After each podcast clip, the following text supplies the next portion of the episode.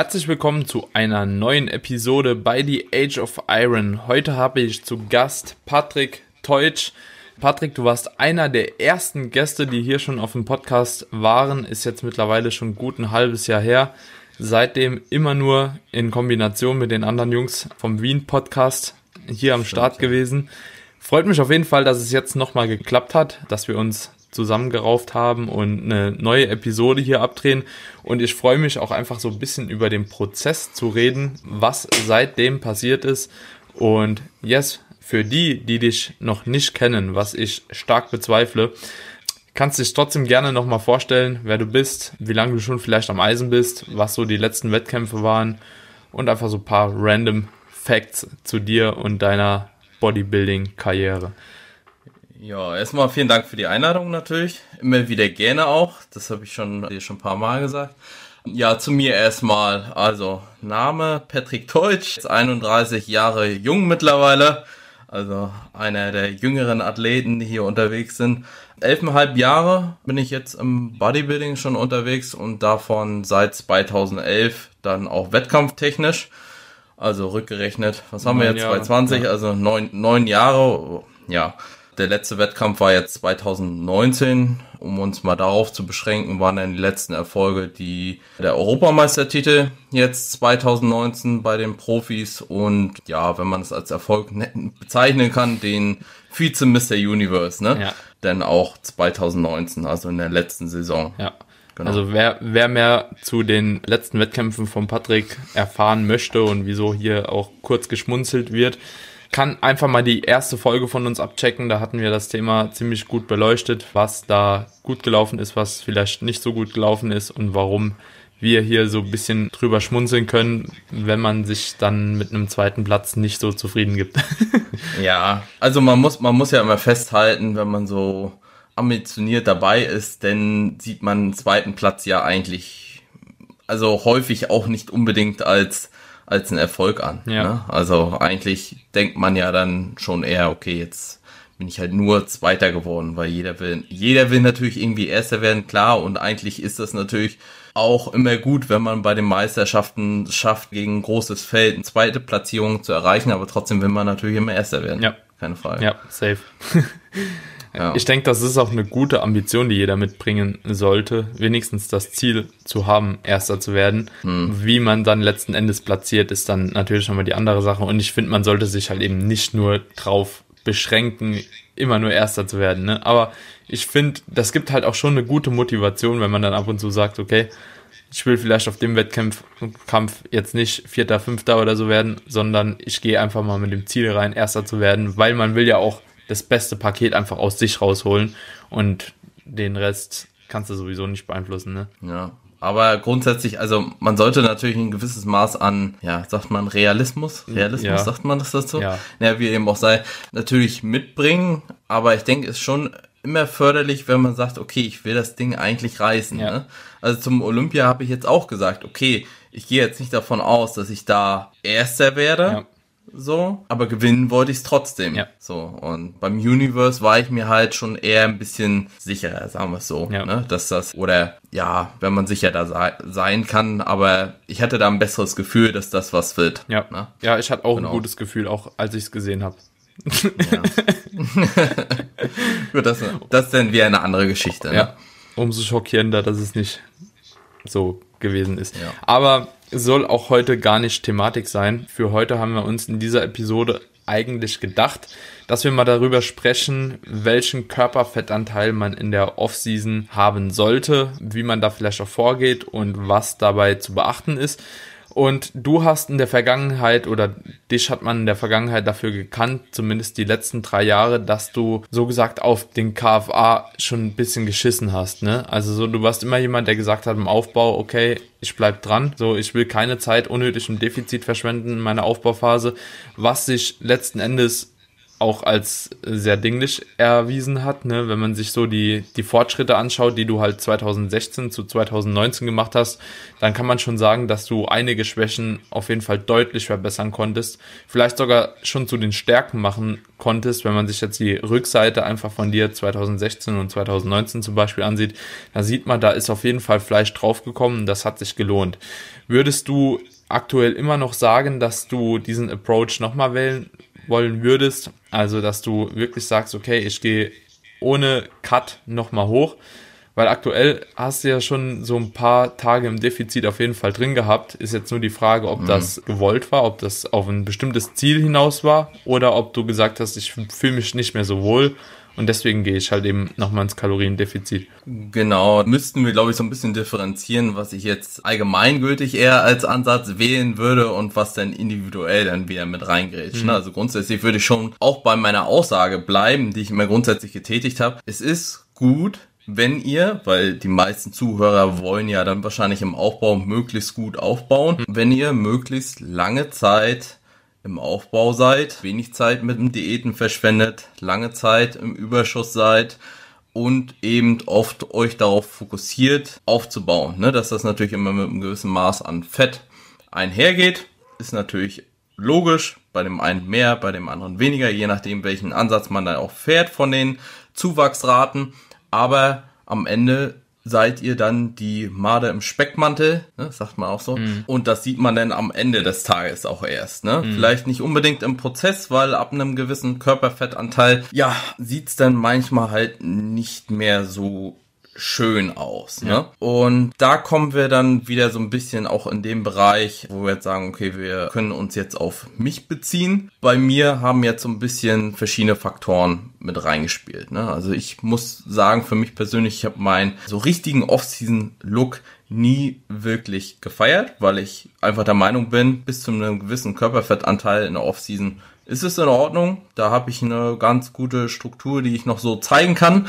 Auch jetzt Social Media Präsenz, ne? Da, mhm. du, du weißt es selbst, ja. dass wenn man halt Content liefern will, und das hat einfach nur mit einem gewissen Grad an ja. Nacktheit auch zu tun, stresst man sich weniger, wenn man eine etwas bessere Form hat. Ja. Ne? Die muss nicht perfekt sein, aber die muss etwas die, die muss besser sein wie Peak Off Season. Mit ja, plus also, 20% KFA. Genau, also ich, ich, muss halt sagen, wie gesagt, bis zu einem gewissen Grad geht das. Arme und Schultern geht bei mir immer ganz gut, aber der Core ist halt irgendwann extrem dicht und die Strukturen verschwimmen halt sehr stark. Ne? Mhm. Ne? Und oberkörperfrei, das ohne Pump, fühlt man sich dann manchmal wie so ein, wie sagt man, vollgeschissener Sack Reis mhm. vom Look her. Ja. Und das kann ich mit der Zeit schon ziemlich belasten. Ne? Wenn du auf der einen Seite immer denkst, boah, siehst du scheiße aus und dann musst du irgendwie Content produzieren und hast das immer im Nacken und das äh, belastet dich ja auch irgendwo. Mhm, ne? ja. Und diesen Stress, den wollte ich mir einfach nehmen und sagen, okay, Patrick, von Natur aus bist du eigentlich eher ein Typ, der eher Richtung Lean geht als Richtung Bulk. Mhm. Ne? Ja. Also vom, vom Setpoint her und du mästest dich ja eigentlich nur gezielt hoch. Warum gehst du denn nicht deutlich weiter runter? Besonders weil du auch zum Beispiel kein Hungergefühl hast jetzt in einem höheren Körperfettanteil. Ne? Also mhm. der Hunger war bereits wieder komplett weg. Also es war jetzt nicht so, dass ich nach der Wettkampfzeit jetzt gesagt habe, boah, die ganze Zeit noch übelst Appetit, übelst Hunger. Also mhm. sind natürlich zwei unterschiedliche Geschichten. Das kam nicht mit rein. Ich hatte keinen Food-Fokus. Ich habe natürlich einen Leistungsplus noch erfahren, was denn wiederum für Weiteraufbau eigentlich spricht, ja. wenn du noch immer gute, gutes Leistungsplus fährst. Wenn du natürlich da auch sagst, okay, du wirst immer schwerer, immer schwerer, hast aber keinen Progress, ist natürlich da auch die Frage, okay, ob du tatsächlich jetzt noch so den Benefit von dem zusätzlichen Gewicht mitträgst. Hm. Und dann natürlich das Wohlbefinden. Also erstmal Eigenwahrnehmung. Wie wohl bist du jetzt mit deinem eigenen Körperlook? Und auf der anderen Seite denn, wie wohl fühlst du dich, wenn du draußen rumläufst? Ja. Ne? Und da würde ja. ich jetzt einfach für mich persönlich auch zusätzlich dann noch die Schiene mit reinbringen. YouTube, Instagram etc. was bringt man an Content, wie kann man, wie will man sich vielleicht auch zeigen. Man hat ja dann doch ein gewisses Maß an Eitelkeit, also das ja, kann ich ja, mir viele selbst nicht können das vielleicht jetzt auch nicht so nachvollziehen, aber es ist ja auch dein Beruf, also beziehungsweise unser Beruf. Ne? Also ist es ja nicht so, dass man das hobbymäßig macht, sondern man verdient ja auch schon mittlerweile Geld damit Genau. und man will ja auch immer irgendwo weiterkommen und natürlich auch mehrere Leute mit Content versorgen und wenn man eben nur immer aussieht wie vollgeschissene Sack Reis, ne, dann verbreitet sich dein Account ja auch einfach nicht so, ne? Du, du Ja. bleibst bei deinen Anhängern, das ist auch alles schön und gut, die sind ja treue Anhänger, das ist eine geile Community, aber du willst ja im Endeffekt mehr Leute erreichen. So, und wenn du halt eben dauerhaft wirklich schwabbelig aussiehst, dann interessieren sich die Leute auch nicht für dein Konto. Ne? Wenn sie die ersten neuen Bilder sehen, du bist dauerhaft fett, so kaum jemand scrollt herunter und guckt erstmal alle Bilder durch, dass man halt eben sieht, okay, da ist wirklich was hinten dran. Ja, wenn man, wenn man jetzt zum Beispiel deinen äh, deinen Account auch nimmt, Mhm. so als, als Referenz jetzt Ja. auch, weil du ja jetzt in, in einem gewissen Zeitraum eine relativ große Spanne an ähm, Körperfettanteil Ja. abgedeckt hast, ne? Ja. Von einem, ja, Schwabbeligen Fettsack. stabilen Off-Season-Look, sag ich mal so. Ich, fand, das hat sich dafür immer noch einigermaßen stabil, also du sahst halt Ja. immer gut prall aus, ne? Ja. Aber klar, nicht, nicht mehr so lean und zu jetzt einer viel besseren, klareren Struktur. Natürlich mittlerweile bist du schon wieder relativ tief. Ja. So tief müsste man ja jetzt im Aufbau nicht gehen. Ja. Aber wir haben ja auch schon darüber geredet, wenn man einen Ticken höher liegt und von dort auf systematisch aufbaut und das einigermaßen im Rahmen hält und sich dabei gut fühlt und seine Performance bringt und sich gerne im Spiegel sieht, was einen auch wiederum anspornen kann beim, Ja, beim Training, wenn man sieht, oh, es sieht geil aus, so, das pusht einen halt auch irgendwo. Und wenn man viel einfacher, viel weniger Stress bei seiner Content-Erstellung hat, die Leute es einfach viel, viel mehr feiern, dann sind das natürlich, wenn man das täglich begleitet, sind das natürlich Gründe. Man muss natürlich die verschiedenen Faktoren, Leistung, Wohlbefinden, Hungergefühl, was da alles so mit reinspielt, muss man natürlich untereinander gewichten und entsprechend abstimmen, okay, was ist jetzt das Wichtigste? Ja. Ne, wenn ich jetzt das Maximale vom Maximalen vielleicht rausholen möchte vom, von der Aufbauphase, dann wäre es vielleicht dinglicher, ja, die eine oder andere Zeit mehr wieder im Kalorienüberschuss zu verbringen. Wie gesagt, ich möchte mir persönlich jetzt selbst den Stress ersparen. Ich fühle mich gerade sehr, sehr wohl mit den Kilos, die ich verloren habe und möchte auch noch einen Ticken weiter runtergehen und dann geht's wieder in eine längere Aufbauphase. Ne? Also Ja. ich versuche mindestens dann mindestens ein halbes Jahr ohne Korrektur zu fahren. Ja. Also kürzer will ich wirklich nicht fahren. Ja. Wie, wie lang war jetzt der Zeitabstand von Competition, also von der letzten Competition zu dem ersten Tag Diät, den du quasi eingeleitet hast? Ja. In welcher Zeitspanne hast du dich da bewegt, so Postcomp? Man muss natürlich hier vielleicht noch erwähnen, dass ich nicht wirklich aktiv diätet habe. Ne? Müsste man vielleicht auch noch erwähnen. Ja. Also ich feiere einen sehr intuitiven Ansatz. Das bedeutet, auf Basis dessen, dass sich das Hungergefühl sehr in Grenzen hält, esse ich eigentlich nur das, was so ne, anfällt. Manchmal geht man natürlich daher und sagt, okay, muss langsam mal wieder eine eiweißhaltige Mahlzeit her und äh, müsste noch was rein oder ein paar Fette mit rein. Aber es ist jetzt nicht so, dass ich mich gezielt nach unten diätet habe. Ja. Ne? Das werde ich jetzt zukünftig machen, weil ich jetzt gerade ein Plateau erreicht habe, wo man sagen kann, okay, hier hat sich das Gewicht quasi autoregulativ. Man könnte sagen, wenn man jetzt die Setpoint-Strategie verfolgt, hier ist dein Setpoint vom Körperfettanteil, wo du dich normalerweise hinbewegen würdest, wenn du dich nicht systematisch nach unten diäten würdest oder eben nach oben mästen würdest. Ja. Deswegen ist das, müsste vielleicht auch in die, in die Daten schauen, ob wann das Gewicht runtergegangen ist. Aber ich würde sagen, das waren Pi mal Daumen sechs Monate. Okay. Ja, aber sechs Monate ist ja schon mal so eine Zeit, die ich halt eben auch jedem eigentlich empfehlen würde. Also so grundlegend kann man ja schon sagen, zwischen sechs Monate und ein Jahr solltest du halt nach deiner Post-Competition schon warten, bevor du nochmal im Minicut gehst. Da gibt's ja auch schon relativ viele Daten dafür, dass man halt eben nicht zu früh schon nochmal cutten sollte, weil man hormonell einfach nicht so schnell nochmal auf dem Berg ist, wie man eigentlich zu denken vermag. Also nur weil man sich nach zwei Monaten immer besser fühlt, heißt es nicht ja. unbedingt, dass man schon wieder auf dem Berg ist und dem Optimum nachstreben kann, sondern das Wohlbefinden trügt einen ja auch so ein bisschen, ne? wenn du dich halt eben acht Monate nur Kacke fühlst jeden Tag.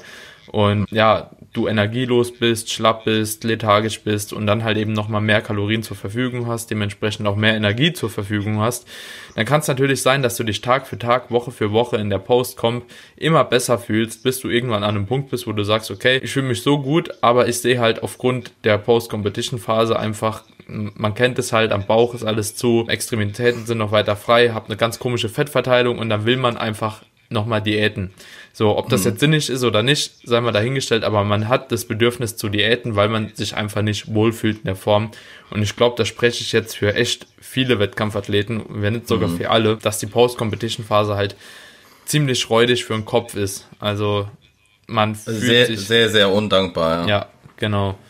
Also ich habe auch jetzt schon Angst davor. So, das ist immer wieder auch so ein Aspekt, wo ich jetzt sage, gerade in der Corona-Zeit, so dass ich vielleicht doch lieber jetzt hier aufhören sollte, weil man sowieso nicht weiß, was mit den Wettkämpfen jetzt letzten Endes geschieht, weil irgendwann bin ich nämlich an diesem Körperfettpunkt. Selbst wenn ich noch relativ gut da rauskomme, kann es halt eben trotzdem sein, dass die Fettverteilung, wenn ich dann nochmal einen Überschuss gehe, äh, semi geil aussieht, ne?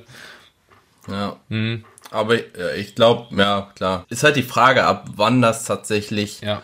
passiert, ne? Ich, ich denke, das ist so, ungefähr, also wenn man jetzt diesen Recovery-Ansatz vom Eric Helms einfach mal so als Referenz nimmt, der irgendwie besagt, ich glaube, 5 bis 10 Prozent Gewicht gainen nach Competition, je nach Härte, die man erreicht hat. Ich glaube, dass das auch so ein bisschen da reinspielt.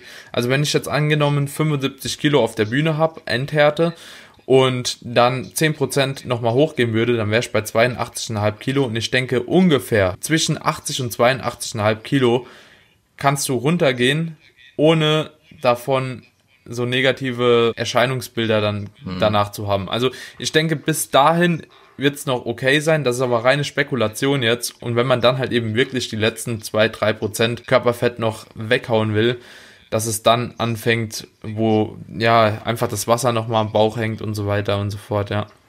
Ja, ist halt auch ganz klar die Frage, in welcher Zeitspanne man denn natürlich diese Körperfettzuwächse denn auf der anderen Seite wieder genau, erzielt. Ja, ne? ja, genau. Ja, ja, das stimmt. Aber es ist halt einfach so, da, dadurch, dass man halt relativ zügig dann zunimmt, dass halt viel im Chor landet und man dann halt noch sehr deformiert aussieht, was dann immer besonders undankbar ist, weil man von einer sehr geilen Form voraussichtlich kommt, wenn man ja. eben äh, Wettkampfwerte erreicht hat, zu einer Form, die halt wesentlich schlechter ist als von vor der Vorbereitung. Ja. So, und das kann einen natürlich dann auch kopftechnisch ein bisschen mitnehmen. Ja. ja. Besonders wenn man das vielleicht vorher noch nicht durchlebt hat. Mhm. So, wenn man, wenn man das schon vier, fünf Mal gesehen hat, ja. dann stumpft man da irgendwann mit der Zeit ab und sagt, ja komm, wie würde Marco sagen, was soll der Geiz, ne? Aber ja, das ist, man muss dazu natürlich sagen, das hatte ich dir relativ zeitig auch berichtet, dass ich relativ früh schon wieder auf dem Dampfer war. Mhm. Ne? Ja. Performance-technisch, vom Kopf her, körperlich als auch hormonell ließ sie einfach dadurch festhalten, dass zeitnah auch noch ein Blutbild mit entsprechenden Markern gemacht wurde, wo halt gesehen wurde, okay, das ist alles wieder so, hm. wie es schon sein soll, ne? Relativ zeitig. Ich weiß gar nicht mehr, ich glaube, das war sogar schon im Lass mich lügen Dezember. Krass. Ich glaube, glaub, im ja. Dezember war, war schon wieder alles soweit angehoben. Also als Referenz, die Wettkämpfe waren Ende Oktober, November. Ne? Ende November war der letzte, okay. ja. ja also ich glaube, mhm. das war so 20., 19., mhm. irgendwie so in dem Bereich, ja. ja. Ähm, das war halt schon gut, ja. muss man sagen. Also es entsprach dem eigenen Körperempfinden und ja, ich hatte auch Bock und ja, wie man ja halt auch gesehen hat, dadurch, dass ich jetzt Vater werde, hat auch alles soweit funktioniert. Ja. ja, auch ein guter Marker, stimmt. Ich finde es aber, also das muss ich aber an der Stelle auch nochmal sagen, nur weil die Hormonwerte oder die Werte an sich alle ziemlich gut sind in dem Moment, heißt es aber nicht, dass ihr unbedingt trotzdem direkt nochmal ins Defizit gehen solltet. Weil im Endeffekt ja, ist man da genau gut eingestellt. Also wenn, wenn das der Fall ist, wie beim Patrick, dann seid ihr in dem Moment halt eben gut eingestellt, dann scheint alles zu laufen und das heißt auch im Umkehrschluss, ihr seid eigentlich in der optimalen Verfassung, Muskulatur halt eben auch aufzubauen. Ähm, zum einen natürlich auch ins Defizit zu gehen, aber zum anderen auch weiterhin Muskulatur aufzubauen. Und da hatte ich letztens mit dem Janis auch ein interessantes Gespräch am Ende meiner Offseason, auch mit, keine Ahnung, ich denke 20% KFA werde ich auch schon gehabt haben. Und er meinte, lass doch mal bitte ein Blutbild machen, einfach um zu sehen, ob du jetzt in diesem KFA wirklich hormonell noch so gut aufgestellt bist, dass du da immer noch die, die Grundbausteine quasi gelegt hast, um weiterhin die Fortschritte zu machen, die du halt eben auch anstrebst. Und ich fand das sehr interessant, weil der Janis, der ist ja auch so ein Athlet oder Coach, der halt eben nach dem Approach geht, weniger KFA in der Offseason, kann dir die gleichen oder sogar bessere Erfolge liefern. Ne? Und ich und der Freddy und du, wir sagen ja eigentlich das Gegenteil, beziehungsweise nicht das Gegenteil, wir schließen das eine nicht aus, aber wir sagen halt, in einem höheren KFA lässt sich in der Regel immer noch sehr, sehr gut performen und sehr gute Fortschritte machen. Und das sollte man auch ausnutzen. So, dann habe ich mit meinen 20% Edel-KFA die das Blutbild machen lassen und tatsächlich hatte ich halt ein perfektes Blutbild, sowohl von mhm. Testosteron als auch Schilddrüsenhormone. Ich habe sogar freies Testosteron, Östrogen, was der mir alles aufgeschrieben hat. Ich habe einfach das genommen, was der Janis mir aufgeschrieben hat. Da sind sogar Langzeitblutzuckerwerte, Blutfette und so. Mhm. Und es war alles halt optimal. Hätte ich mir nicht mhm. besser vorstellen können. Und hm. ich muss auch sagen, das deckt sich auch mit dem, was ich an Wohlbefinden dann habe. Ne? Und da kommt das wieder mit dem Setpoint rein. Weil mhm. ich bin nämlich jemand, du hast ja selbst miterlebt, so erst ab 18% KFA plus habe ich mal das Gefühl, ich werde mal satt. Ne? Und dieses ja. satt ist nicht, ich könnte noch was essen, weil ich Bock drauf habe, so das wird immer gehen, aber ich bin halt wirklich satt. So, und ich glaube, das sollte man auch davon extrem abhängig machen, wo ihr letzten Endes dann euer Körperfett in der Offseason ansiedelt, ne? Weil wenn ich unter 14% ja. gehe, kriege ich halt langsam nochmal Hunger. So, also schon mehr Hunger, ne? Ja, das hatte Janis ja beispielsweise relativ früh auch berichtet, dass er bereits ab, keine Ahnung, 12 Prozent was, äh, oder 12 Prozent hat er, glaube ich, damals ja. gesagt, als wir unterwegs waren, gesagt, dass er langsam Probleme kriegt. Ja. Ne? Und ich denke mal, das sollte man sehr stark dann von Athlet zu Athlet differenzieren, wo eben, sag ich mal, hungertechnisch, appetittechnisch, wie er situiert ist, wie er mit dem Essen klarkommt. Da kann man jetzt sagen, mit weniger Körperfettanteil kannst du genauso gut fahren, ja, wenn du damit zurechtkommst. Zurechtkommst, ja. ja. Und ich glaube, irgendwo ist Janis sein Ansatz, denn auch zu sagen, okay, wenn du jetzt unnötig Körperfett wieder draufpackst, das musst du ja irgendwann wieder runterholen. Ja. Ne? Ja. Deswegen musst du dich nicht unbedingt so hochfressen. Ja. Ne? Was natürlich dahingehend richtig ist. Mein Ansatz war ja dann immer zu sagen, als Gegenpart, okay, wenn jemand jetzt sehr, sehr langsame Zuwachsraten erzielen möchte, hm. ist die Wahrscheinlichkeit natürlich höher, dass er sich in gewissen Zeiträumen halt einfach verschätzt und dann vielleicht nicht diesen Überschuss fährt, den er eigentlich fahren will. Und wenn man das, wenn das halt häufiger passiert, dadurch halt schlechtere Zuwachsraten resultieren können, hm. die nicht vergleichbar sind mit dem, was wir, wenn wir aus einem hohen Körperfettanteil runter diäten, was wir wieder an Masse verlieren sozusagen, was ja relativ gering ist, wenn ich es schaffe, das gut aufzustellen. Hm. Ne? Wenn ich von 20% auf 15% runtergehe, da reiße ich mir nicht einen halben Arm ab. Ja. Ne? ja. So, und das waren so ein bisschen die unterschiedlichen Ansätze, aber ich verstehe an der Stelle definitiv äh, beides von der Denke her. Ja, ja.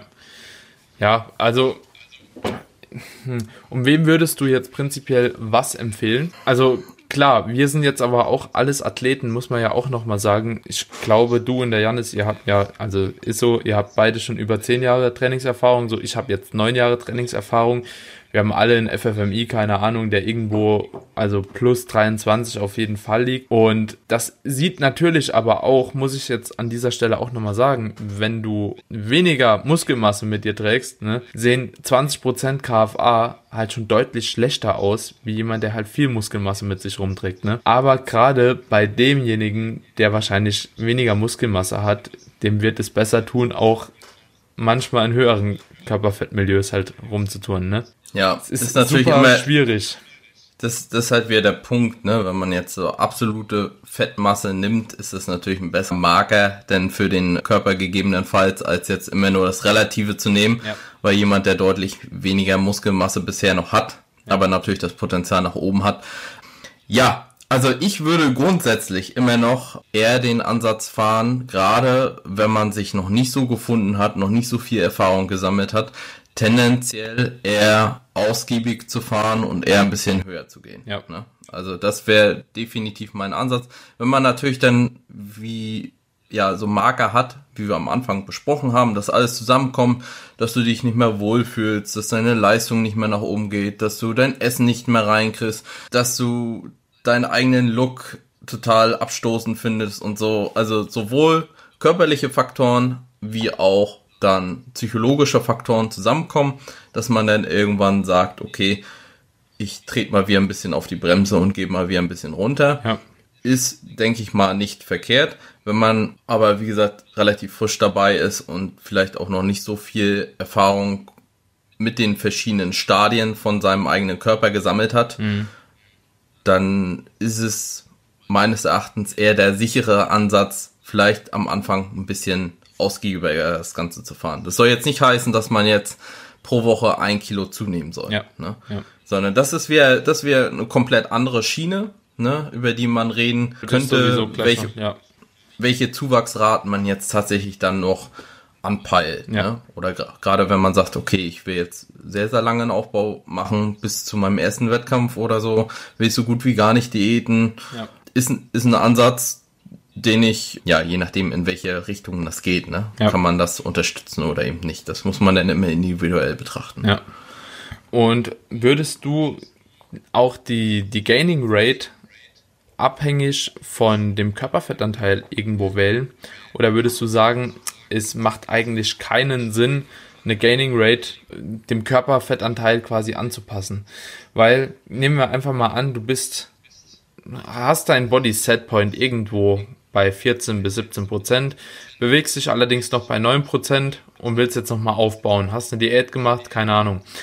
Und würdest du dann sagen, dass derjenige in dem Körperfettmilieu tendenziell mehr im Überschuss sein sollte, wie wenn er dann schon über dem Setpoint irgendwo liegt? Ja, würde ich so pauschal jetzt erstmal, ohne dass ich es jetzt wirklich tatsächlich durchdacht habe, es kann sein, dass ich, wenn ich äh, Ja, ja. nochmal genauer drüber nachdenken würde, dass ich zu einem anderen Ergebnis komme. Meistens nimmt sich's in einem gewissen Bereich nicht viel, würde ich sagen. Mhm. Also zwischen 10 und 20 Prozent würde ich da keine großen Unterschiede Ja. machen. Wenn jemand jetzt deutlich tiefer liegt, aber wer liegt schon deutlich unter 10 Prozent? Ja. Ne? Muss Ja. Mhm. man muss man jetzt auch mal festhalten. Also ich kenne keinen, der deutlich unter 10 Prozent im Aufbau rumläuft. Ich weiß nicht, was Janis jetzt zuletzt für einen Körperfettanteil hatte. Ja, so Äh, sieben das oder so, acht. machen, mach, machen die wenigsten oder vielleicht noch die Masters-Athleten, Ja, die ja, ja. sowieso nicht mehr so hoch gehen und nicht mehr so einen ausladenden Aufbau fahren. Mhm. Ne? Äh, Von der Warte her würde ich da auch nicht unbedingt sagen, dass er jetzt einen deutlich höheren, ein höheres Plus fahren sollte. Mhm. Nee. Da würde ich eher äh, das abhängig von der Strategie machen. Welche Zeit habe ich?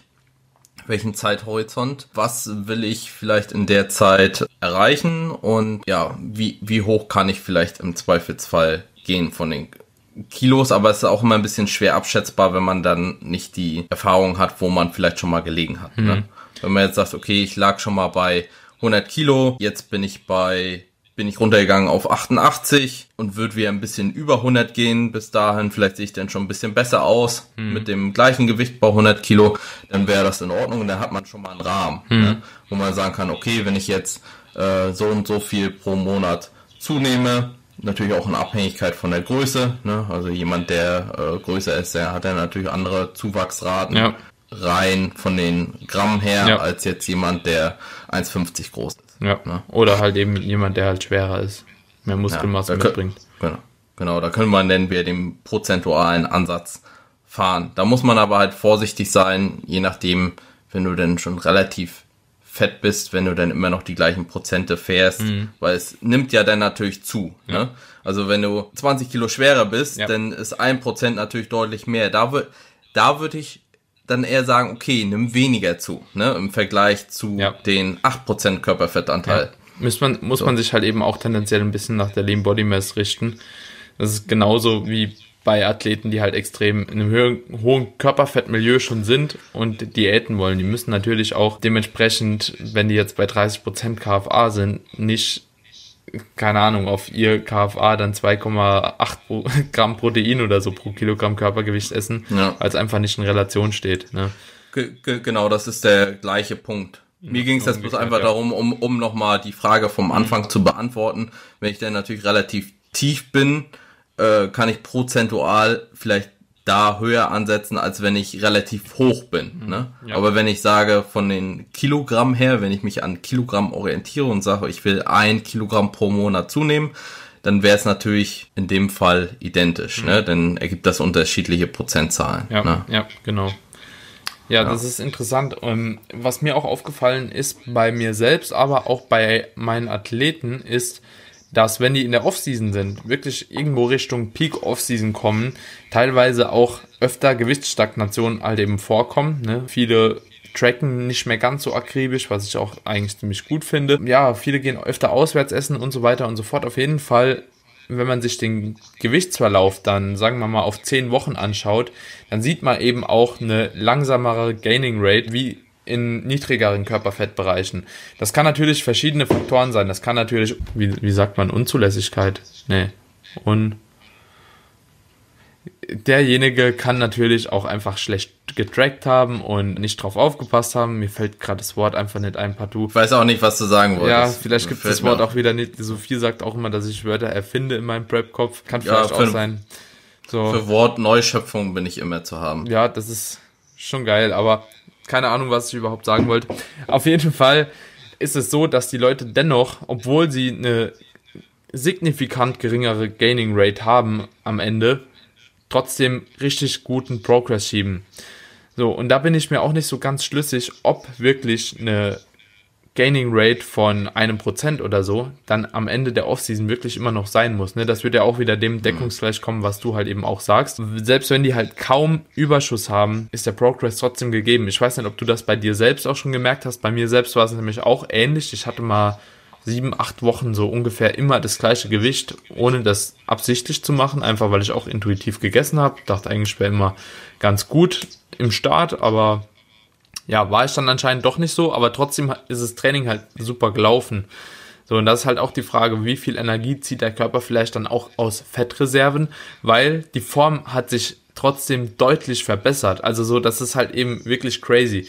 Und ich bin auch der Auffassung, dass du auch wenn du von so einem hohen Körperfettanteil ins Defizit gehst, so mindestens den ersten Zyklus, wenn nicht sogar noch den zweiten Zyklus noch in der Lage bist, Muskulatur irgendwo aufzubauen. Das Ganze aber wahrscheinlich nochmal rückläufig wird, umso länger du halt eben diätest, so dass man quasi so leicht aufbaut und dann geht's halt leicht nochmal zurück, so dass man irgendwo vielleicht am Ende der Diät kurz unter Null ist, zum Ausgangspunkt.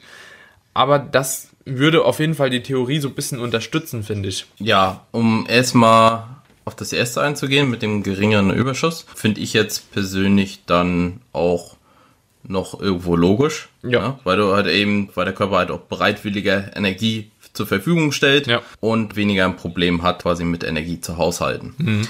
So, wenn ich jetzt mir die Diätkomponente anschaue, hängt das, glaube ich, sehr, sehr stark davon ab, überhaupt welches Defizit ich wähle. Ne? Ja. Wenn du jetzt ein Tausender Defizit fährst, weiß ich nicht, selbst wenn du am Anfang noch Performance Plus schiebst, ob du, ob du dann tatsächlich noch sagen kannst, okay, hier fahre ich tatsächlich vielleicht auch noch ein Muskulatur Plus. Ne? Mhm. Wage ich zu bezweifeln, kann ich jetzt aber weder beweisen noch widerlegen, meine Aussage. Ja, äh, ich auch. Also, das ja. ist äh, reine Spekulation. Ist, ich habe ja. aber das Gefühl, dass es so ist. Also, Einfach rein von dem, wie ich mich fühle, weil ich habe nämlich auch das Gefühl, im Minicut geht's auch in den letzten Wochen, immer auch wenn es sechs Wochen nur ist, es geht halt so krass noch weiter nach vorne, dass ich eben mhm. nicht denke, das sind noch die Anpassungsprozesse vom letzten Zyklus. So, aber das mhm. ist wirklich auch äh, Spekulation. Ich weiß es auch nicht. Ich glaube, die Datenlage dahingehend ist auch noch nicht so gut aufgestellt. Wer aber, also ich finde das ein super interessantes Thema, darüber auch so ein bisschen zu spekulieren, weil wie gesagt, so in der, also Peak Off-Season, da bin ich eigentlich 100% sicher, wenn du so also in diesem KFA bist von 20% plus, ne, so dass du da auf jeden Fall noch Muskulatur irgendwo aufbaust. Das ist natürlich auch die Frage, wie viel ist das, ne? Das, das, das kann jetzt minimal sein, das kann bei dem einen ein bisschen mehr sein. Man hat ja auch noch mal einen krasseren Fokus, wenn man ins Training geht und sagt, man macht jetzt mal eine Diät. Ja, da, da achtet man noch mal ein bisschen mehr auf den Schlaf. Die, die, die ganze Alltagsroutine verändert sich ja auch irgendwo, was alles Faktoren sind, die dann natürlich noch mal mit einspielen können. Ja. ja. Obwohl das natürlich ist, Muskelaufbau ja. einen Überschuss irgendwo braucht, ne? Ja, das wollte ich nämlich auch noch sagen. Du gehst meistens, wenn du, sei es jetzt in der Wettkampfvorbereitung gehst oder eine Kurzdiät, besonders wenn es dir jemand tausendmal sagt, gehst du anders kopftechnisch rein, ja. als du vielleicht in deinen Alltagsaufbau reingehen würdest. Ja. Und was ich auch immer wieder bei den Athleten sehe, die ich dann selbst auch langzeittechnisch auch noch betreue, jetzt nicht nur in der Wettkampfvorbereitung, aber auch am Anfang der Wettkampfvorbereitung ist es meistens so, dass sie zunächst erstmal noch ein Performance Plus schieben. Wie, das, wie, wie lange äh, sind so deine Beobachtungen dabei? Ja, die ersten, die ersten paar Wochen, je nachdem, es ist von Athlet zu Athlet unterschiedlich. Kurzdiäten laufen ja eh meistens nie so lange. Also die, die gehen normal durch, ne? Genau, die gehen Plus. normal durch. Also da, da sieht man selten ein Minus ja. tatsächlich, was verzeichnet wird. Ne? Ja. In der Wettkampfvorbereitung siehst du natürlich, irgendwann geht's vielleicht mal wieder ins Ausgangsgewicht über und dann hast du vielleicht ein leichtes Minus am Ende. Aber das ist ja dann noch, wenn du dann deutlich weniger Kilogramm auf den Rippen hast, ist das hm. natürlich noch sehr, sehr gut. Ne? Hm. Und aber das sieht man halt sehr, sehr häufig am Anfang. Und ich glaube, dass da ist halt auch ein sehr, sehr starker Faktor, wie gut die Leute quasi mit dieser Diät umgehen, mit welchem Fokus sie ins Training gehen, weil du natürlich eher dazu gewillt bist, wenn dir jemand sagt, okay, Digga, jetzt musst du aber mit einem Tausender Defizit, mhm. damit du jetzt nicht das abreißt, was wir so mühselig aufgebaut haben oder was du so mühselig aufgebaut hast, musst du aber dich darauf fokussieren, deine Leistung aufrechtzuerhalten. Ne? Mhm. Das ist äh, irgendwo immer das A und O, dass du die Leistung aufrechterhältst, weil das ist ein sehr, sehr großer Marker für uns, einfach, dass du keine Muskulatur verlierst, ne? wenn du dauerhaft die gleiche Leistung bringst. Und dann siehst du plötzlich, okay, es geht halt vielleicht doch noch ein bisschen mehr. Mhm. Ne? Und da muss man halt ganz klar sagen, okay, wie sehr spielt da Fokus rein? Mhm. Ne? Und Fokus macht halt einen sehr, sehr großen Unterschied da, da drin, wie viel du tatsächlich aus dir rausholst. Ne? Mhm. Deswegen ist auch, ja, dann Muskelversagen und so, wenn wir darüber reden und Reps in Reserve, ist halt auch immer sehr, sehr unterschiedlich, wie die Leute kopftechnisch aufgestellt sind. Ja. Mhm. ja. Hast du jetzt bei dir selbst, also ich weiß ja von dir schon, dass du dieses Mal halt eher in ja, autoregulativeren Ansatz gefahren hast, wie du in diesen Cut reingegangen bist. Wie lange bist du jetzt eigentlich schon auf Diät? Ja, was haben wir jetzt? Die Zeit vergeht in letzter Zeit so furchtbar. Mitte Juli. Muss, muss Ende ich, Juli. Muss ich, muss ich sagen. Also es müssten jetzt schon so drei Monate tatsächlich sein, die ich autoregulativ tatsächlich nach unten gegangen bin. Wie viel hast Immer mal wieder mit Stagnationsphasen mhm. zwischendrin, weil ja, weil es halt dann vielleicht auch nicht so gegessen werden konnte wegen einem Großteil an Reiserei. Oder wollte. Und, ja, oder ja. oder wollte ja, ja, wo ich einfach, na, ich habe halt einfach drauf geschissen, ja. ums ja. so zu sagen. Ja. Ja. Was wolltest du fragen, ähm, äh, bevor ich jetzt ewig weiter laber? Ja, ich glaube, ich war schon bei 100, ich war schon ein bisschen über 100 Kilo ja. ne, gewesen. Ich glaube 100,5. Also so 8 Kilo, 9. Jetzt war ich, das tiefste war jetzt, glaube ich, 93,7. Ach, krass, ja. Und bin jetzt aber wieder auf 95, weil du musst natürlich, das erkläre ich meinen Athleten halt auch immer wieder, ist zwar schön und gut, wenn du den, die absolute Differenz hast, aber natürlich bist du mit 105, geladen wenn du, ja. bist, bist du geladen, hast du mehr Wasser drin, etc.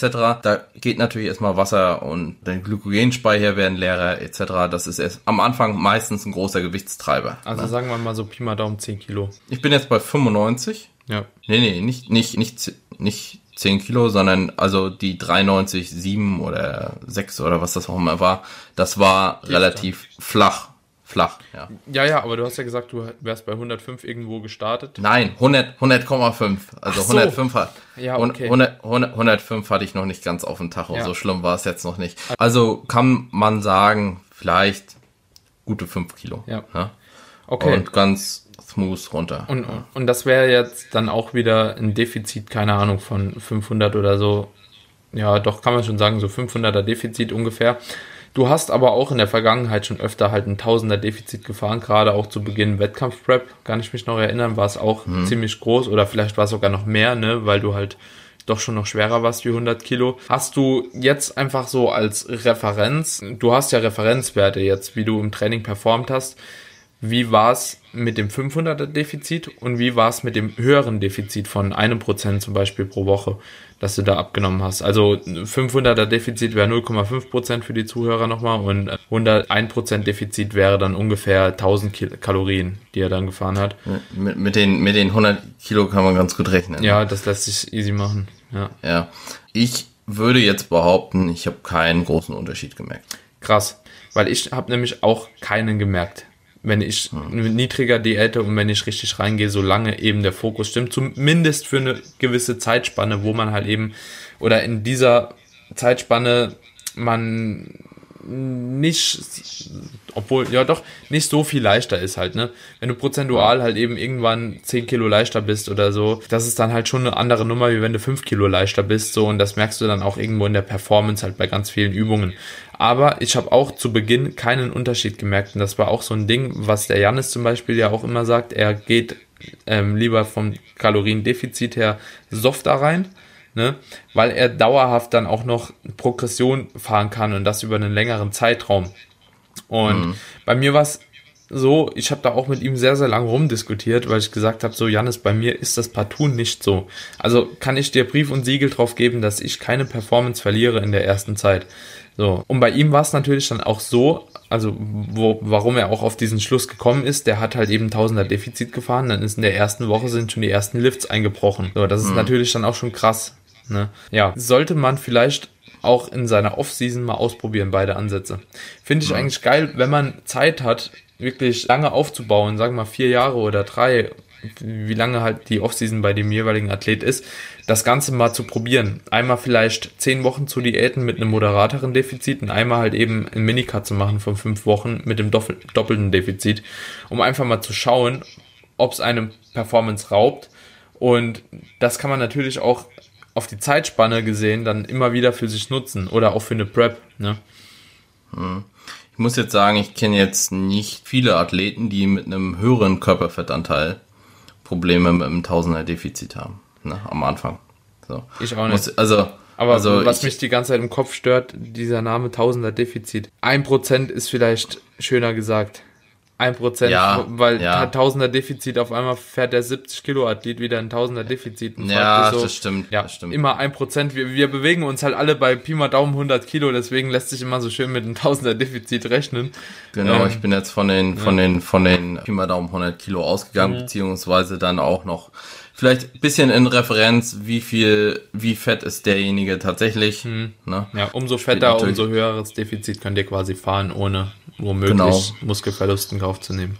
Genau. Also ja, aber sa sagen wir ein Prozent, das ist vielleicht das ist äh, we weniger ja. irreführend. Ja. Am Ende, um es jetzt genau zu beurteilen, müsste man sowieso dann denjenigen anschauen und mhm. sagen, okay, aber klar, die, die wenigsten 70 Kilo Athleten werden wahrscheinlich mit 1000 Kilokalorien Sag fahren nicht zu laut. können. Können. Dürfen. Trifft's gut. Wollen. Ja. Ja. Ich, ich denke, es ist klar, was wir damit sagen mhm. wollten. Ja, die Referenz war jetzt natürlich ein Prozent, 100 Kilo in etwa, wenn es jetzt 95 sind oder sonst was. Ja. Ja, genau. Aber wie gesagt, ich kenne auch wenige Athleten, die am Anfang dann mit einem höheren Defizit Einbrüche erfahren ja. müssen, ist natürlich die Frage, ne? Also wie, wie fokussiert hat man vorher vielleicht auch trainiert und was holt man jetzt in der äh, Diät, also ne, mhm. aus sich noch zusätzlich heraus und über welchen Körperfettanteil reden wir. Ne, reden wir jetzt von 12% auf 8% oder von 20% auf 15%. Ja. Ja, das, das ist auch nochmal ein guter Punkt. So, und grundlegend könnte man jetzt vielleicht festhalten, jetzt mal von dem Defizit nochmal wegzugehen, für den Aufbau nochmal, dass die Leute auch so ein bisschen das Körperfett einfach wählen sollten, je nach Hunger. Ich hatte letztens mit dem Louis Widerski auch wieder das Gespräch, weil der ist ja auch so eine komplette Katastrophe, was Essen angeht. Der kriegt ja gar nichts rein. So ab einem bestimmten KFA trinkt dann irgendwie drei Shakes am Tag und isst einen Streuselkuchen am Schluss. So, dass der irgendwie seine Kalorien reinkriegt. Das ist natürlich schon das Extrembeispiel, aber der pusht ja auch immer weiter, ne? Also, so, das muss man dem ja lassen. So, egal wie lange der schon satt ist, also der, der, der keine Ahnung, seit einem halben Jahr oder so ist der so dauer voll. Also nicht satt, sondern so, der isst einen Knopper, so muss kotzen dann. Ne? Und der hat er mir letztens erzählt, so ich habe noch zwei Knoppers gehabt, so ich habe das eine gegessen, beim zweiten habe ich gedacht, ich muss kotzen so, ne? Und da denke ich auch so, Alter, wie krank, ne? Aber der pusht halt auf geht nicht mehr noch weiter, weißt du, weil er halt eben auch gute Performance schiebt und so weiter und so fort. Aber gerade bei ihm, der sieht ja auch immer ziemlich lean aus oder Athleten, die halt allgemein lean aussehen. Mit ihm hatte ich dann auch das Gespräch und ich habe auch gesagt, so Louis, ganz ehrlich, ich würde mich irgendwo bei, keine Ahnung, dann auf 12% KFA runterhungern. Ne, oder kein, nicht hungern, eher in dem Falle. Genau, wäre ja in dem, in dem Fall kommt der ja voraussichtlich easy runter. Ja, ne? und dann, dann haben wir auch so drüber gesprochen. Ich denke halt, dass er nicht diesen hohen KFA überhaupt braucht. So, ne? Also so, das wäre auch so ein Beispiel, wo ich dann gesagt habe, und er hat auch gesagt, so ja, wahrscheinlich geht er dann auch nochmal runter, dass er nochmal runter geht und dann einfach von seinem Body Set Point irgendwo arbeiten. Wenn der halt bei 10% ist, dann ist er halt bei 10%. Und ich finde, das ist halt ein ganz wichtiger Marker, weil manche Leute kriegen ja das Essen wirklich partout bei 15% nicht mehr rein. Ja gut, dann würde ich mich auch gar nicht zu lange irgendwie durchquälen, weil ich finde, ein Aufbau läuft auch viel angenehmer und viel besser, wenn man ein Hungergefühl hat. Ne? Das muss also kein starkes Hungergefühl sein, aber so Appetit halt, ne? Solange Appetit da ist und du Spaß am Essen hast und dir das auch Freude bereitet, da baust du einfach leichter auf, ne? Es macht auch einfach mehr Spaß, weil immer dieses Rumgequäle, du sitzt irgendwie vor deiner Schüssel, hast gar keinen Bock mehr, drückst dir irgendwie innerhalb von zwei Stunden dein Meal rein. Ah, ob das ja. halt auch so sinnig ist, weiß ich halt auch nicht, ne? Weil das auch gar nicht mehr so alltagskonform ist, ne? Irgendwo. Ja, gut, muss halt ein gewisses Leidenspotenzial muss halt auch dabei sein, ne? Ja, aber ist natürlich die Frage, über welche Zeitspanne man ja, das, das halt fahren sollte, ne? Also so klar, ein Cycle, klar. okay, zwei Cycle vielleicht auch okay, ein halbes Jahr, boah, muss eigentlich ja. halt nicht sein, ne? Ja, ich will jetzt bloß nicht, dass jeder, der mal ein bisschen keinen Hunger hat, dann gleich ja. die Reißleine zieht ja. und ne, man hat natürlich auch noch die Möglichkeit, ein bisschen mit der Nahrungsmittelauswahl teilweise Safe. zu arbeiten. Ne? Ja. Also nicht jeder muss denn ja nur Reis, Brokkoli und Hühnchen essen. Ja. Auch wenn ich ein großer Verfechter von relativ cleaner, jetzt habe ich das Wort gesagt, Ernährung bin. Ich denke, jeder weiß, was damit gemeint ist. Ja. Ne? Und da muss man halt dann ab einem gewissen Punkt einfach sagen, okay, erhöhe ich vielleicht die Fette noch ein bisschen. Ne? Das ist halt immer so auch ein guter Ansatzpunkt, dann einfach zu sagen, okay, wenn es einfach über die Carbs vielleicht nicht mehr geht, ja. die Fette vielleicht ein bisschen zu erhöhen. Irgendwas, was halt nicht so viel Volumen hat, auch von der Nahrungsmittelauswahl, was vielleicht leichter verdaulich ist, je nachdem, was man vorher gegessen hat. Wenn man jetzt vielleicht auch Kartoffeln hat, die dann sehr volumenreich sind, ob man das nicht irgendwie mit einer größeren Dichte auch reinbekommt oder ein Teil zumindestens hm. da kompensiert. Da kann es natürlich auch irgendwann der Fall sein. Ich weiß, Daniel und ich werden deswegen ein Gespräch danach haben, dass man halt teilweise auch kalorische Getränke zu sich nimmt. Nein. So.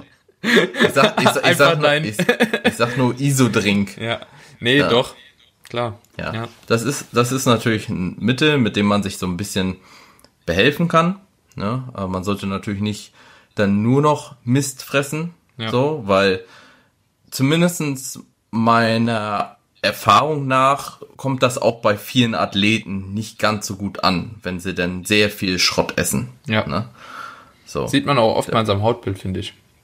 So gerade Peak Off-Season. Ja, je, je, je nachdem, welche Affinität du da halt auch für Haut und reine Einheiten hast. Ne? Ja, also ja. bei dem einen kommt schneller, bei dem anderen nicht. Ja, also von was, der Was wäre so dein, dein Lieblingstipp? Also so, oder deine Top 3 Strategien wirklich, die du angewandt hast bei dir ähm, oder Lebensmittel, die du halt eben super gerne implementiert hast. Vielleicht auch, um den Tausch so ein bisschen zu sehen, ne? Statt hm. zum Beispiel Kartoffeln hast du dann, keine Ahnung, Nudeln gegessen oder so. Brötchen oder Sandwich oder Toast, ne? Weil das gefühlt ja. kaum Sättigung mit, mit sich bringt oder halt eben noch sowas wie Kellogg's oder äh, Smacks und Schokoreis und sonst was, um noch ein bisschen die Carbs hochzustecken. Mhm. Ja. Und dann auf der anderen Seite habe ich dann teilweise gesagt, okay, ich nehme morgens halt gleich eine, eine Handvoll mehr Nüsse oder so mit rein oder irgendein Nussmus was halt die Fette noch ein bisschen weiter nach oben treibt oder zu meinen Mahlzeiten, die ich sonst am Ende hatte, dass ich eben da noch ein bisschen was dazu pack, ne? Mhm. Oder eben so ein Reissirup oder Honig noch mit reinklatsche. Mhm. Überall so kleine Ergänzungen, die volumentechnisch jetzt nicht so mit reingrätschen, ja. aber eben trotzdem nochmal den Kalorienanteil, den Carbanteil und den Fettanteil nach oben setzen. Weil mit dem iOS habe ich eigentlich nie Probleme. Ja, ja gerade Peak Off-Season hat man da auch eigentlich relativ wenig Probleme. Ich denke, da kann man für die Mehrheit sprechen. Ja. Wenn man so Ja. drei oder vier Protein-Feedings am Tag irgendwie reinkriegen will, dann hat man gegen Ende der Off-Season eigentlich kaum Probleme, finde ich. Je, je nachdem, welche Kalorien du denn tatsächlich am Ende des Tages Ja. auch fahren darfst. Ja, ne? ja. Ist ja auch sehr, sehr unterschiedlich. Der eine ist dann tatsächlich irgendwie 5000 oder so und der andere krepelt bei 3000 rum, wiegt aber trotzdem 100 Kilo.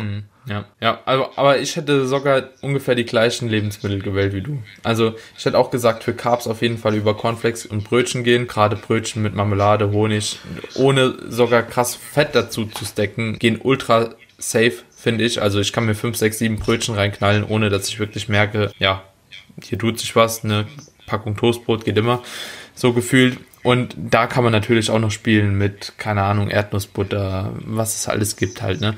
Und Cornflakes finde ich auch eine super Variante. Ich würde allgemein so über Zucker gehen, ne? Also Zucker geht eigentlich schon ziemlich gut rein, immer finde ich. Sättigt halt auch überhaupt nicht, meiner Meinung nach. Und die andere Sache ist natürlich auch was ganz Gutes, hochkalorische ja, Meals einfach am Abend auch zu essen und nicht über den Tag teilweise halt, wenn du dir über den Tag nämlich schon irgendwie, das ist, war bei mir auch so ein Ding, wenn ich über den Tag schon viel Fett gegessen habe, zum Beispiel ich esse mittags eine Pizza, habe ich abends weniger Hunger, weil die mich einfach schon stärker gesättigt hat. Wenn du das abends halt einmal reinklatscht vom Schlafen gehen, ja, dann ist meistens gut, ne, weil Eis geht immer noch so im Notfall danach. Oder Eis geht immer, das stimmt, ja. Ja. Also, und dementsprechend würde ich das auch so ein bisschen auf den Abend legen. Und was ich auch noch ein richtiger Gamechanger bei mir in der Offseason oder als einen richtigen Gamechanger empfunden habe, sind so Fertigsoßen von Lidl oder so. Ne? Die haben so, keine Ahnung, 6 Gramm Fett auf 100 Gramm. Da klatscht dir einfach eine ganze Soße in 300 Gramm Nudeln und dann noch ein Päckchen Parmesan drüber, ne, 100 Gramm. Ja, hat das Ding halt auch, das ist einfach nur Nudeln mit Parmesan und Soße, hat das auch schnell mal 1500 Kalorien. Das ist auch so eine Sache Ja. gewesen, die mir ganz gut geholfen hat.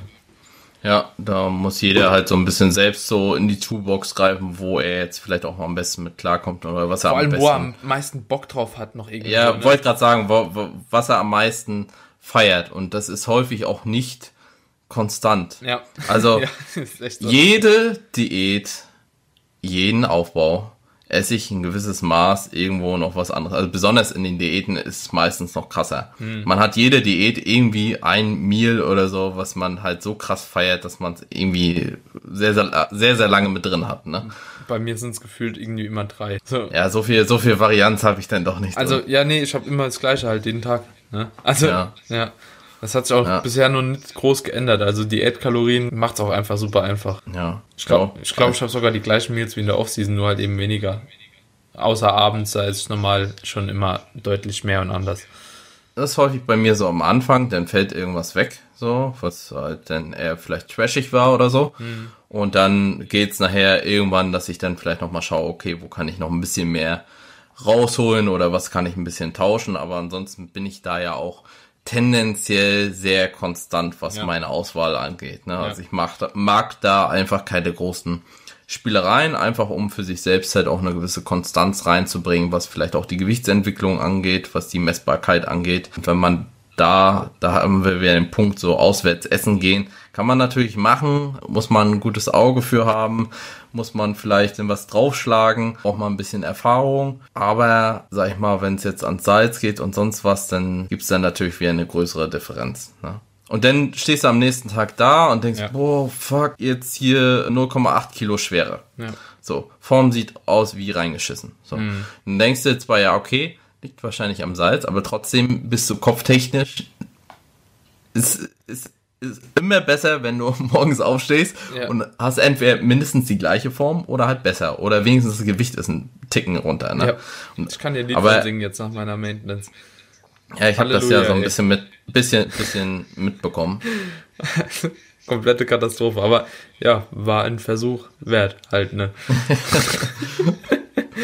ja. Ja, ja ich, ich sag mal, das sind natürlich alles auch irgendwo Erfahrungen, die man sammelt und die man halt auch so mitnehmen sollte. Ja. Ja. Man kann nicht immer Safe. am Anfang alles gleich perfekt machen. Und bloß weil es bei einem anderen funktioniert hat, bedeutet es nicht, dass du sehr gut mit diesem Ansatz klarkommst. So, dafür Fall. sind wir einfach nicht alle gleich und Ja. dadurch fahren wir mit unterschiedlichen Ansätzen besser. Ne? Sei es jetzt Carb Cycling, sei es jetzt einzelne Refeeds, Diet Breaks, Maintenance Phasen etc. etc. Ja. Und da muss man halt auch einfach mal dann vielleicht sagen, okay, ich probiere es jetzt einfach mal aus, genauso wie man es mit verschiedenen Trainingsansätzen vielleicht macht, um dann tatsächlich sagen zu können, okay, das ist was für mich oder eben nicht. Ja. Das haben wir, denke ich, im Zeitverlauf auf allen Ebenen oft genug gemacht und dadurch nimmt man natürlich auch viel mit, muss man sagen. Ja. Patrick, gutes Schlusswort. Ja, Wort zum Sonntag, Wort, ne? Wort Oder zum Sonntag. Zum Sogar genau eine Stunde, bis wir jetzt fertig gequatscht haben, glaube ich. Nee, bevor wir jetzt nochmal ein Thema anfangen, ich wollte eigentlich noch Hungersättigung, Effizienz Macros und so nochmal ein bisschen tiefer ansprechen, aber das würde den Rahmen der Folge auf jeden Fall sprengen, können wir ja ein anderes Mal nochmal drüber quatschen. Ja, sehr gerne, wenn du mich nochmal einlädst. Vielleicht. Ich überlege Ja, okay. nee, klar. Machen wir gerne nochmal. Und ansonsten, wenn die Leute dich finden wollen, YouTube, Patrick Teutsch, Instagram, Patrick Teutsch. Ne? Ja, ich hau Patrick alles. Unter, Patrick unterstrich Teutsch. Okay, ich hau ja. alles nochmal in die Shownotes rein. Also Leute, wer den Patrick finden möchte und ihm folgen möchte, habt ihr hier die Möglichkeit. Und ansonsten lasst doch gerne eine Bewertung da, haut einen Screenshot in eure Story, so dass sich der Podcast auch verbreitet und wir das Ganze noch ein bisschen größer machen können. Und ansonsten wünsche ich dir auf jeden Fall einen wunderschönen Abend, Patrick. Und wir sehen uns. Mach's gut. Mach's gut. Wünsche ich dir auch. Ciao. Ciao.